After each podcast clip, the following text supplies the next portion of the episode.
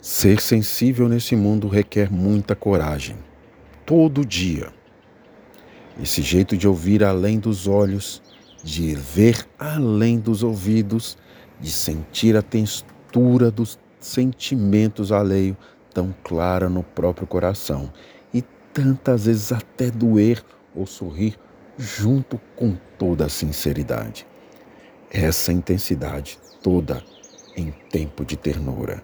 Segundo Platão, o mundo sensível é aquele onde se encontra a maioria das pessoas aprisionadas do mundo, iluminado, onde somente podem ver sombras de imagens manipuladas por outros, tanto na sua forma como na sua dimensão. Seja forte, não como uma onda que tudo destrói, mas como uma rocha que tudo suporta.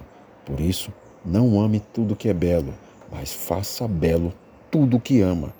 E se alguém jogar pedras em seu caminho, não as devolva, junte-as, forme degraus e suba em rumo à conquista da tua vitória.